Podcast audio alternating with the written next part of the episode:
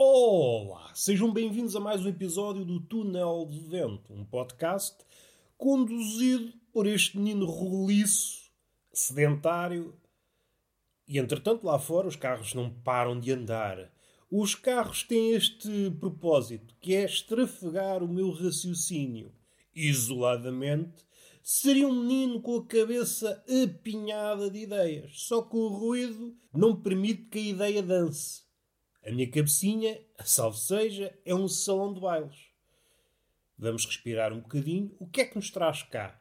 E o que é que nos traz cá? Uma ideia chamada a teoria do passo, criada por um senhor chamado Balzac.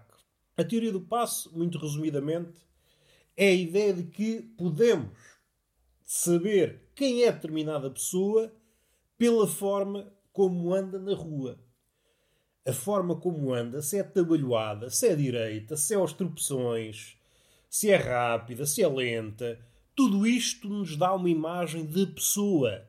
A pessoa realmente, não é aquilo que está no exterior. Esta é mais ou menos a teoria do passo. Sou partidário desta ideia, aliás, eu já tinha chegado a esta ideia antes de conhecer esta teoria. Houve um episódio, já não sei precisar qual, mas houve aqui um episódio em que eu teci uma teoria à volta do homem primitivo e do fogo e da história. Curiosamente, envolvidos uns meses, vi um filósofo brasileiro a tecer uma teoria muito parecida. Improviso. E eu a pensar, sim senhor, de improviso consigo dizer as mesmas coisas que certos filósofos. Se bem que o meu propósito era a galhofa, e o do filósofo neste caso, era para ser uma pessoa, como é que eu ia dizer, entendida, ágil no pensamento. Neste caso, o Balzac adiantou-se. Cabrão nasceu antes de mim e estas ideias à volta do andar e de nos passearmos, e como isso nos dá uma imagem de nós próprios, já está formulado. Mas é uma ideia que me acompanha. Acompanha-me às costas e é por isso que eu ando curvado de facto, ao olhar para uma pessoa, podemos perceber se ela está doente, se não está, se é feliz, se não está. É claro que isto é uma simplificação, como aquela simplificação de que, de um lado, há o observador e do outro o objeto.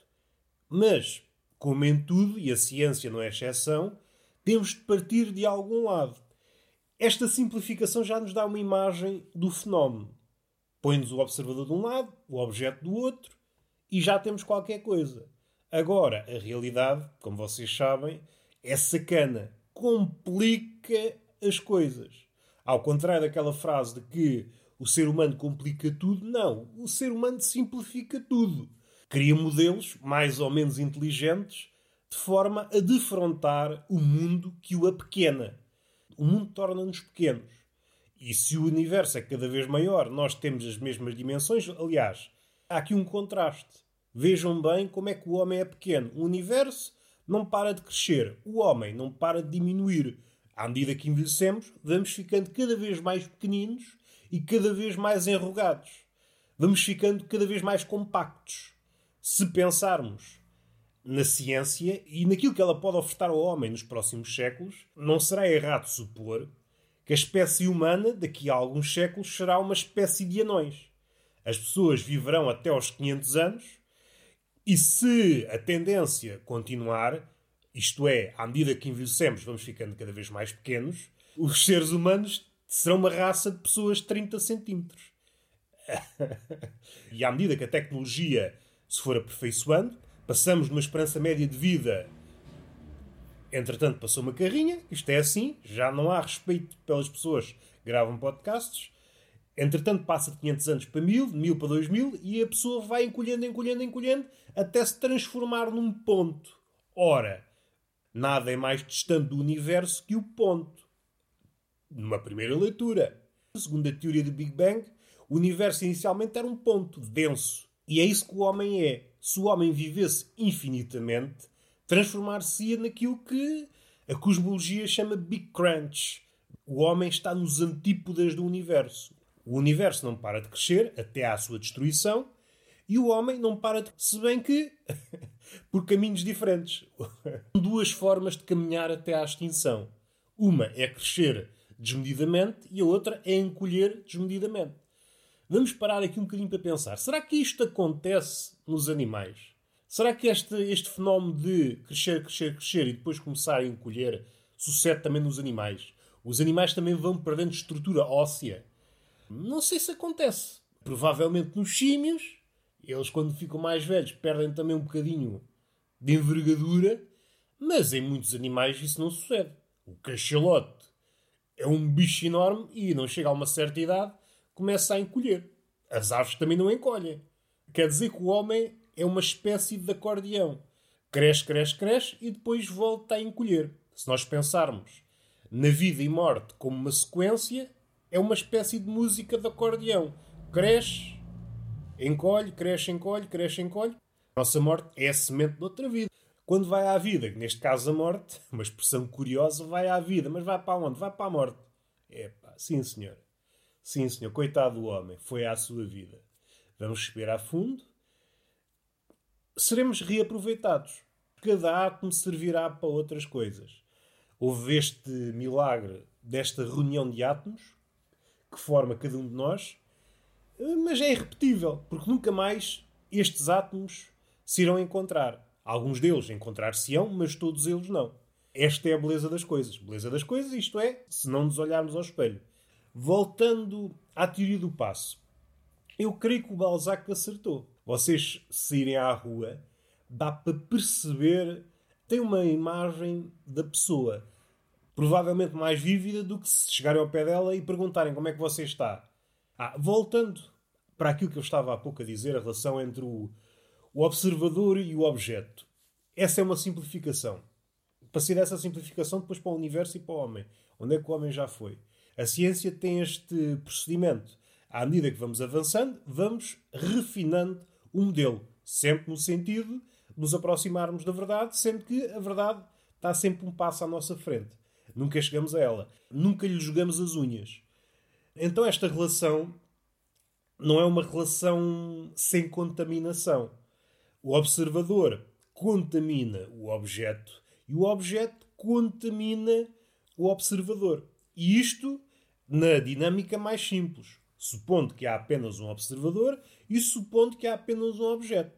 Basta adicionar mais um fator para isto se complicar absurdamente. É o observador olha para o objeto e o facto de olhar para o objeto modifica o observador. Às tantas, o observador deixa de saber quem é. Recorremos a Camões. O amador transforma-se na coisa amada. Isto é o verso essencial para rasgar em duas a simplificação da relação entre observador e objeto de observação. Isto transforma-se numa vertigem. Transformo-me num objeto, o objeto transforma-se em mim. Isto é uma descrição que pode ser aplicada a grande parte dos artistas não sabemos onde é que acaba o artista e começa a obra. E aí, nessa decisão, nessa suposta fronteira, é que há uma míria de teorias. É, separar o artista da obra. Não sei se separas, não sei se separas. É muito delicado. É como separar, melhor, é ainda mais difícil, mas para vos dar uma imagem, é como separar dois irmãos siameses. É algo muito delicado, porque há órgãos que são partilhados pelo artista e pela obra. Quem está de fora pode iniciar esse projeto que é separar o artista da obra. Mas tem que estar consciente que, ao fazê-lo, um dos dois vai morrer. Ou mata o artista ou mata a obra. É preciso ter muita cautela nesta operação. É impossível separar o artista da obra sem matar um deles. Voltamos para o observador e o objeto, colocamos outro observador, complicar o cenário, temos dois observadores e um objeto. Aqui cria-se mais ligações. Há a relação observador 1, objeto, observador 2, objeto. E além disso, há a relação entre o observador e o outro observador. O observador 1, ao olhar para o observador 2, o observador 2 transforma-se num objeto. Este triângulo labirinta a experiência de ser observado e de observar. Mais simples ainda, vocês estão diante de uma objetiva. Antes da objetiva, eram algo de natural. Assim que sai um objetivo ao caminho, vocês modificam o vosso comportamento. Quer num sentido, quer noutro, quer no desconforto, quer no sentido de achar a melhor pose para aquelas circunstâncias. E a mesma coisa sucede neste triângulo de observação neste triângulo. O comportamento do observador 1 vai se modificando consoante o olhar do observador 2 e da sua relação com o objeto. Vai se modificando. Isto para dizer o quê? Para chegarmos à conclusão de que nada existe isoladamente. Porque o observador, como vive num contínuo de observações, atrás de si um passado de observações, ele pode ter iniciado aquela observação porque pegou numa linhagem de observadores. O observador X observou este objeto de determinada forma, o observador Y observou outro objeto de determinada forma, assim sucessivamente, e ele achou que era o próximo elo nessa corrente. Dessa forma, está a olhar para o objeto e para o passado ao mesmo tempo. E está, simultaneamente, a comparar as duas visões. A visão que ele tem do passado, do legado, e a visão que ele está a ter. Se diferem muito, se há observações erradas, se ele está em posição de adicionar mais qualquer coisa ao legado daquele objeto. Uma espécie de biografia do objeto, sendo que era uma compilação de todas as observações relativas a esse objeto. Vamos voltar para a teoria do passo. E agora saltamos para Nietzsche. Nietzsche era um bocadinho crítico àquela ideia de que imobilidade é igual a pensamento. Ele tem razão e não tem. Sou partidário da ideia de Nietzsche. Andar permite-nos pensar. Parece que não são ideias antagónicas. É possível pensar na imobilidade, como também é possível pensar na mobilidade, no movimento, quando estamos a andar. A questão depende de pessoa para pessoa. Esta pergunta que nos deve guiar: qual é o movimento certo? A que velocidade é que nos devemos mover para pensar convenientemente? Partindo daqui, desta ideia, cada ser humano teria uma espécie de velocidade própria onde o pensamento ia brotar da sua cabeça. Eu acho que estas duas posturas não estão em contradição. É possível pensar quieto, sentado e a andar. São duas formas de chegar a qualquer lado. Se abordarmos literalmente, Nietzsche tem um bocado de razão. Contudo, aquilo que anda é a cabeça. Teríamos de medir a velocidade a que a cabeça anda. Não é uma velocidade de zapping. Estamos a pensar como é que ela maneja as ideias. Ou melhor, seria a velocidade a que a mente passeia. O passeio dá-nos a velocidade certa para pensar. Demasiada velocidade, entramos no regime da desfiguração e o pensamento é impossível. Daí, mais uma vez, Balzac. Uma velocidade certa para pensar. Não ridicularizo a imobilidade. Eu percebo a ideia de Nietzsche para contrariar aquela ideia do sábio quieto, quietinho, aqui estou a pensar. Não é por estar quieto que se está a pensar, mas também posso dizer o contrário. Não é por andar de um lado para o outro que se está a pensar. Eu acho que tanto é válido para um lado como para o outro. Nietzsche aqui foi demasiado literal. Tínhamos de abrir a cabeça do homem para perceber o que é que lá se passa. Se ele realmente tem o cérebro parado, se o cérebro está a andar de um lado para o outro, a tentar uh, atrair alguma ideia. Eu acho que nesse aspecto Nietzsche meteu os pés pelas mãos. Acho que há uma gama de pessoas. Há pessoas que encontram um pensamento paradas, sentadas, à espera dele, como se fosse um felino agachado no pasto, à espera que a presa se aproxime para darem um salto, e outros que na rua tropeçam num pensamento. E se fôssemos mais rigorosos ou mais ousados, podíamos afirmar que estar parados produz uma espécie de pensamentos e estar em movimento produz outra. Não parece que um pensamento gerado de uma forma seja superior ao outro. Acho que a solução para isto é ver o pensamento como uma dança. O pensamento ideal é dominar estes dois estados, o estado de imobilidade e o estado do movimento.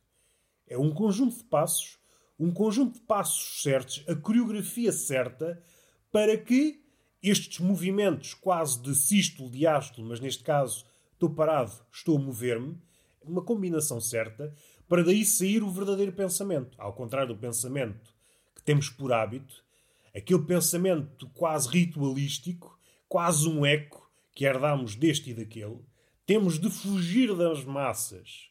Enquanto o outro anda ou está parado, nós criamos uma espécie de dança. E na dança tornamos-nos singulares.